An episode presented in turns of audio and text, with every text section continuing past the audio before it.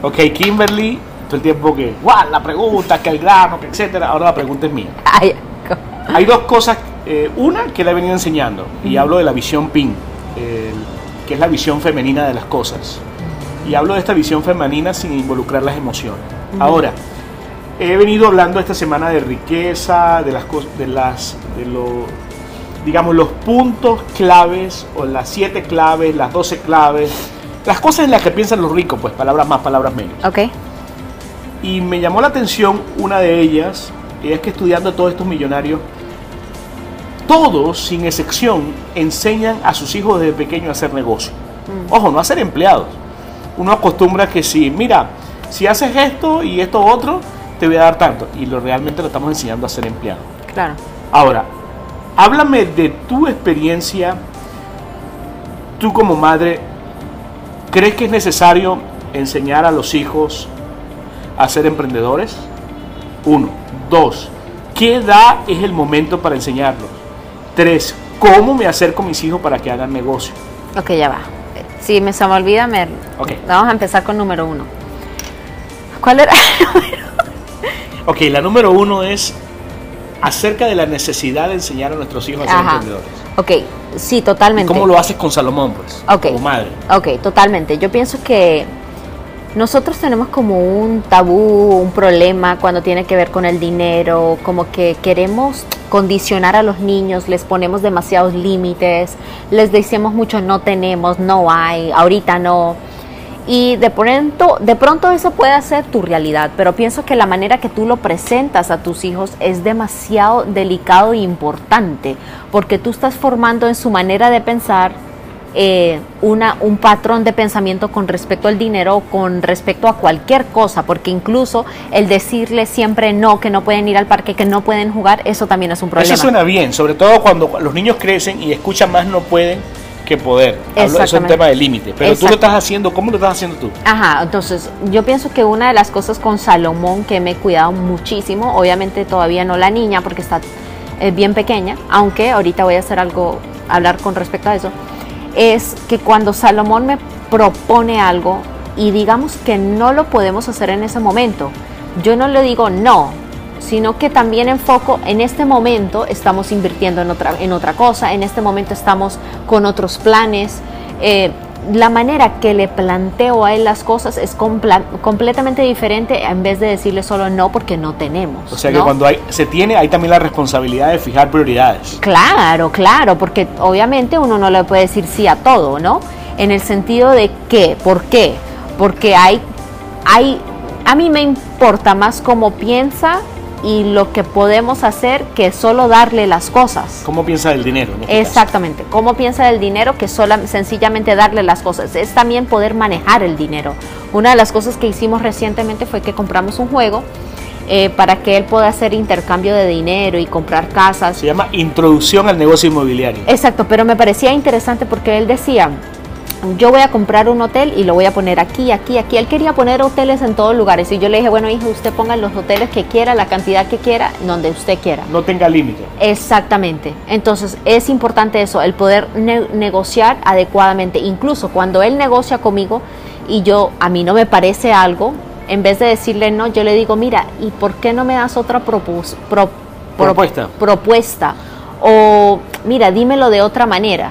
Y él empieza a pensar, a pensar y ahí se va él también ejercitando en la manera que él negocia. Sí.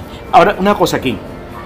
Algo que yo pienso y he venido hablando es de la necesidad de no ahogar o anular ese instinto negociador que tiene cada niño, ese ímpetu de querer conseguir sus propios acuerdos, el de él querer ser como persona, porque no se trata solamente de querer ganar. Exacto. Eh, Yo pienso que el tema es un desafío de ser alguien, de ser una persona, de expresar un sentir, una forma. Claro, ahí hay un gran tema, ¿no? Yo pienso que esta sociedad hemos eh, pisoteado mucho a los niños y no los respetamos como personas. Nosotros queremos que ellos hagan ciertas cosas como que si fuesen robots de nuestra manera, pero no puede ser de nuestra manera porque ellos son su persona. Son una persona, pues chiquita, pero son una persona. Tienen Claro. su manera de pensar, tienen deseos, tienen personalidad. Bueno, son una persona, ¿no?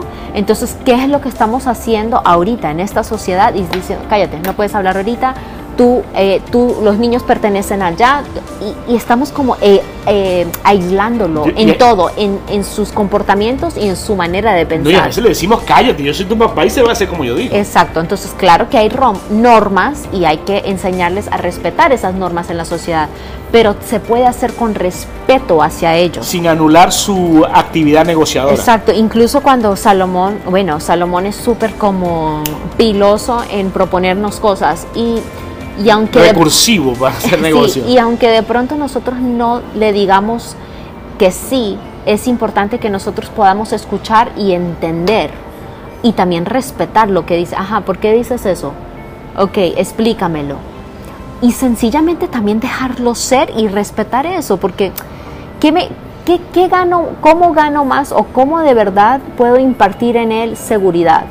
No atropellándolo, aunque yo no lo voy a hacer lo que él me claro, dice. Mira, fíjate lo siguiente, yo con Salomón, negociando con Salo, muchas veces me ha ganado negociaciones. Y yo prefiero, si, lo que, eh, si el punto no es un tema grave, yo prefiero ceder en mi negociación y fortalecer su instinto para cerrar tratos, a arriesgarme a que a, imponer una posición que al fin de cuentas no es una cosa trascendente. Exacto, y yo, yo pienso que esto también, cada vez que yo antes de yo hablarle o decirle no a algo o de comunicar algo con él, yo me tengo que asegurar o debemos de asegurarnos que no estamos pisoteando su posición, porque su posición también tiene una razón de ser para ellos. Sí, cuando Génesis tenía nueve años, mi hija que tiene 27 hoy día, eh, a los nueve años yo le compré unos relojes para empezar a venderlo. Y mi hija ha, ha, desarrollado eso.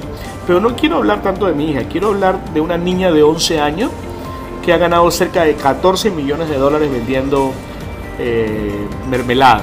¿Qué tú crees que tuvo que hacer los padres o qué papel juegan los padres para llevar a, los hijos a ese nivel de emprendimiento? ¿Crees que es posible llevarlo aquí a Latinoamérica? total. Yo pienso que es creer en ellos y seguir el instinto que ellos tienen porque el instinto de ellos es muy puro. Ellos no están contaminados con imposibilidades como uno. Entonces, al ellos decirnos, mira, quiero hacer esto, ok, vamos. Seguir el instinto de ellos. Apoyarlos. Es total, apoyarlos, porque si ellos lo ven posible, hay que, hay que llevarlos a hacer lo posible. Alguna forma de estructurar la idea. Claro. Hacer como un pequeño plan de negocio, Exacto, enseñarlos que hay un orden obviamente hay una parte, pero yo pienso que lo que hace, que, lo que permite que esa niña pueda ser exitosa, no es tanto lo que los padres están haciendo. Bueno, lo que los padres pueden hacer en el sentido de organización, sino lo que, que siguieron el deseo de ella. Sí, mira aquí, hablando de visión PIN, yo creo que la mujer, o sea, tú, en, el caso de nosotros, ves muchas más cosas que las que yo puedo. Yo reconozco ese sexto o séptimo sentido en ustedes, en especialmente en ti como mujer. ¿Tú piensas que esta, eh, este instinto negociador de Salomón, esa capacidad sobrenatural, porque yo no conozco, bueno, de pronto porque es mi hijo, pero yo en él he visto una capacidad negociadora tremenda. ¿Tú piensas que tiene que ver algo con nosotros como padres? ¿Qué consejo, aparte de, asumir si tiene, tiene que ver con nosotros, qué consejo le darías a una mamá para despertar, no el empleado, el emprendedor? Porque cada día hay menos empleos. Es fuerte, Esta pregunta podemos durar mucho tiempo, ¿no? Pero yo pienso que una de las cosas eh, más, una de las cosas o detalles más importantes es el niño, los niños nacen con persistencia, nacen con una voluntad eh, bonita, con deseos, ganando, exacto, con posibilidades, con imaginación. Y lo que nosotros los adultos hacemos por temor es ir aplastando eso, ir aplastándolo poco a poco. Y yo pienso que tú, si tú quieres que tus hijos sean grandes y logren cosas mucho más rápido que tú, es poder conservar esa, eso genuino, eso bonito, lo que ellos tienen. Entonces es muy, muy eh, delicado y de, tenemos una responsabilidad muy grande el poder llevarlos a eso y no aplastarlos con nuestras palabras, con nuestras acciones, con nuestros comportamientos, con nuestro trato de cómo nosotros nos tratamos y los nos hablamos, como que tenemos que crear un entorno para ellos en lo más posible sano, eh, de cuidar su mente, de cuidar su corazón. Es increíble y triste. De, verdad, esto me da tristeza de cómo nosotros exponemos a los niños a cosas que no les edifican. Que contaminan su mente. Demasiado, que no, los, que no los ayudan de ninguna manera. Le estamos poniendo a niños, a niños chiquiticos, música que habla de drogas, de sexo, de, de cosas que no les ayuda. Y yo no entiendo ¿Tú piensas que eso afecta el que ellos sean negociadores? Total. ¿Que ellos sean emprendedores? Total, total, porque tú estás contaminando su manera de pensar.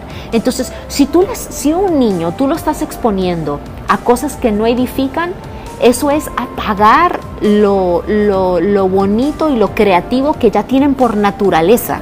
Wow. Entonces tú estás reemplazando algo eh, natural en ellos. Algo genuino. Exacto, algo, algo, genuino con algo contaminante. Wow, Entonces, en vez de ellos pensar en vez de ellos pensar y crear, imaginar y jugar y ser libres y jugar con la tierra y, no, y todas esas cosas que ellos hacen naturalmente, tú, estás, tú les estás poniendo en la cara y Condicionando su forma de pensar. Total, estás condicionando con basura su manera de pensar, entonces tú le estás diciendo, no, ¿sabes qué?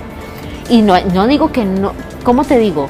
No digo que de pronto no lo lleves al parque y eso, pero tú estás eh, tapando cosas que no necesitan ellos. Mira, tú sabes, es demasiado delicado desde que nacen hasta los 11 años, 12 años, que tú les permitas ver, hacer y todo lo demás.